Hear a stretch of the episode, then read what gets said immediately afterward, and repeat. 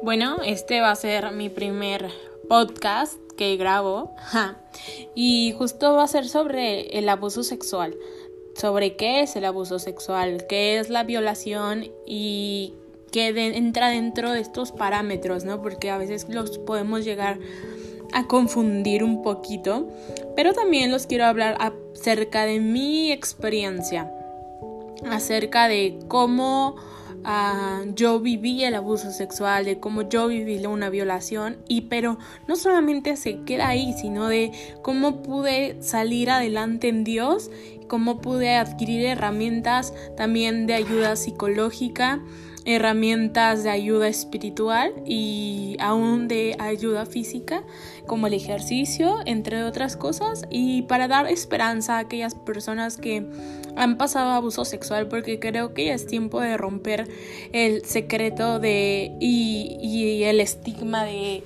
las personas y las no solo las mujeres, los niños y yo creo que hay un estigma más grande cuando son hombres porque en los hombres casi no, no hablan. Yo creo hay estadísticas que dicen que las mujeres son las que verbalizan más el haber sido abusadas sexualmente, son las que rompen el silencio acerca del abuso sexual que hombres, porque en hombres hay como cómo puedo ser violado y si soy hombre, pero claro que sí, claro que puedes ser violado, claro que tus derechos pueden ser violados y violentados y tu cuerpo puede ser violado si eres hombre, así que no te sientas mal si si estás pasando esto o si tú lo pasaste y quiero que sepas esto, no eres el único hombre que lo pasó y no eres la única mujer que lo pasó. Eh, desafortunadamente he estado viendo y escuchando testimonios y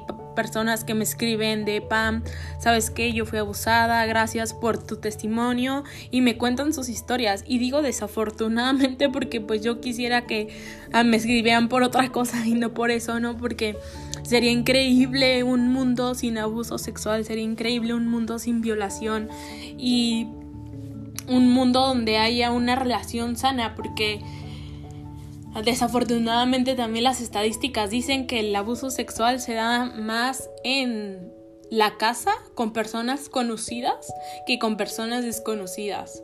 No es tanto como cuando te vas al antro y te drogan y ya te violan, no no claro que pasa y también si tú has pasado eso no es tu culpa, nada te da derecho a, nadie le da derecho a nadie a nadie a hacerte absolutamente nada.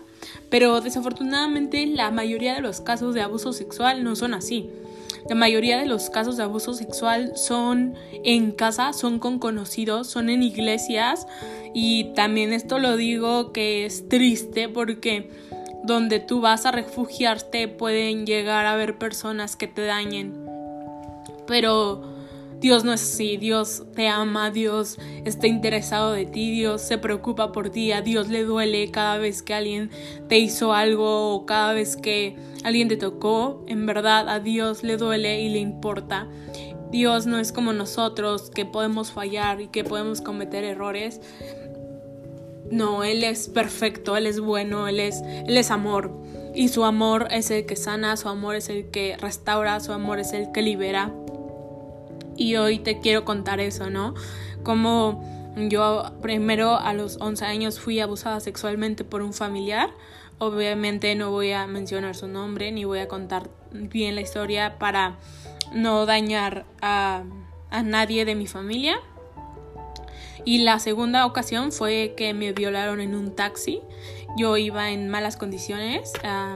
Eh, estaba un poco drogada, entonces el taxista se detuvo eh, me, en un baldío cerca de Huasca, para los que son de México y saben que es Huasca y los que no es un bosque, me violó y me dejó aventada ahí y la policía tuvo que ir a recogerme, llamar a mi mamá, pasarla hasta otra vergüenza, ¿no? Que te violen es como una vergüenza, pero no es, o sea, más que nada me refiero a ir y dar testimonio ante el Ministerio Público y que todavía te hagan un examen vaginal para comprobar todo esto es otra violación a, tus, a tu cuerpo porque es como si lo revivieras otra vez. Y nada, eso es lo que pasé, pero hoy te puedo decir que con ayuda psicológica eh, bien enfocada, este, pude lograr hablarlo, pude encontrar herramientas para sanar, pude encontrar herramientas para perdonar a las personas que me hicieron daño y sobre todo en Dios basé todo mi proceso de sanidad. Yo creo que esa fue una gota que derramó el vaso de muchas adicciones y desafortunadamente muchas personas a, a raíz de un abuso sexual eh, empiezan a tener depresión, ansiedad, caer en adicciones como trastornos alimenticios, autolesiones, drogas, sexo, pornografía, qué sé yo, tu identidad es totalmente destruida. Yo creo que el arma más fuerte del enemigo que tiene contra ti es la mentira y es el destruir tu identidad, porque si él logra destruir tu identidad, tú vas a andar perdido, vas a andar sin rumbo, vas a estar picando por todos lados para encontrar de dónde eres, a dónde perteneces y qué pasa contigo.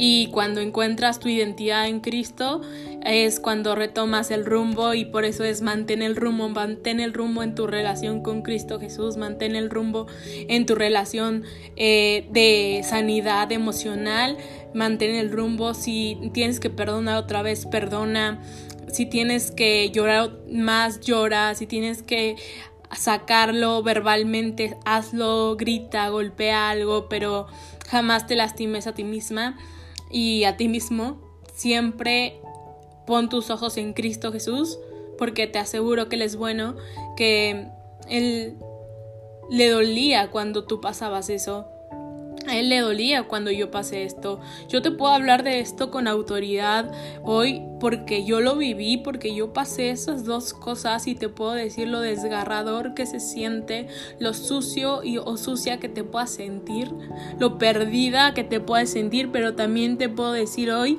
que hay esperanza que Dios es bueno, que hay herramientas como psicólogos, hay herramientas en internet, hay herramientas eh, en libros de sanidad emocional. Joyce Meyer tiene oh, muchísimos libros de, de, sanidad emocional y ella es un testimonio viviente.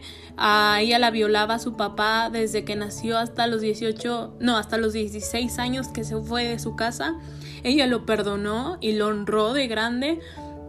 Entonces, ese es un amor sobrenatural y ella es un ejemplo para mí en cuanto al abuso sexual y las violaciones dentro del cristianismo y cómo ver que el amor sanador y el amor poderoso de Cristo Jesús sana corazones ah, y levanta personas. No solo te sana, sino te levanta para ser vocera y proclamar sanidad a otros, que es lo que ahora pasa conmigo. También otra cosa es que el abuso sexual, hay muchas estadísticas que hablan sobre que los abusadores fueron abusados, que los violadores fueron violados de niños. Entonces son personas que no encontraron esa sanidad, que no encontraron el camino, que perdieron el rumbo y por eso dañaron a alguien. Entonces yo no te estoy diciendo que es algo que esté bien, ¿no? Pero cuando te pones en el lugar de la otra persona, tratas de entenderla y ser empática, entiendes por qué pasan las cosas. Hoy yo puedo entender por qué pasó eso. Y si el enemigo quería utilizarlo para destruir mi vida, pues no fue así. Dios lo utilizó como un un altavoz para proclamar su poder sanador y su poder transformador de, esto. También algo muy importante es el saber qué es el abuso sexual. El abuso sexual se refiere a cualquier acción que presione o obligue a alguien a hacer algo sexualmente que él no quiere. También puede referirse a comportamientos que afectan la habilidad de las personas para controlar su sexualidad o sus circunstancias. Por ejemplo, pueden ser besos, caricias no se deseadas, actividad sexual brusca, eh, masturbación, sexo oral, entre otras cosas. Y, y solo quiero decirte que no, no lo permitas si más lo callas, más te va a doler, más vas a permitir que esa herida duela y sangre y, supure esa, esa pus que huele feo y cuando tú lo hablas es cuando empiezas a sanar y empiezas a limpiar esa herida. Entonces yo te recomiendo rompe el silencio del abuso sexual, rómpelo de una vez. Habla con alguien, acércate a alguien de confianza y si no, contáctame, en verdad voy a estar feliz de poder ayudarte, de poder escuchar tu testimonio, de poder escuchar tu historia otra cosa, denuncia, denuncia, si todo, si estás viviendo esto aún en la cuarentena, denuncia. Hay teléfonos donde tú puedes hablar y denunciar. y también, em, por ejemplo, no importa cuánto tiempo haya pasado, así hayan sido 11 años y tú te lo callaste 11 años, cuando tú, si eres una persona de 50 años y tú me estás contando que fuiste abusado a los 5 años, yo no estoy viendo a una persona de 50, yo estoy viendo una persona de 5 años sufriendo y llorando, así que permite sanar a tu niño interior, permite hacerlo, permite esa restauración en tu vida y yo creo que Jesús lo va a hacer cuando tú des el paso, su amor poderoso va a abrazarte y va a permitir que traiga sanidad a tu vida de, del abuso sexual y la violación. Nada, eso es todo lo que quiero compartir acerca de este tema. Si gustan mm, que indague más, que profundice más, puedo hacerlo. Mientras tanto es esto y es no te calles, por favor rompe el silencio porque eso va a traer sanidad a tu vida y comenzarás un proceso de, de restauración, un proceso al que vas a llegar y vas a culminar en levantarte, que Dios te va a levantar para ser una vocera de sanidad hacia otros. Y eso es todo. Muchas gracias por escucharme. Espero que nos sigan escuchando en otros podcasts.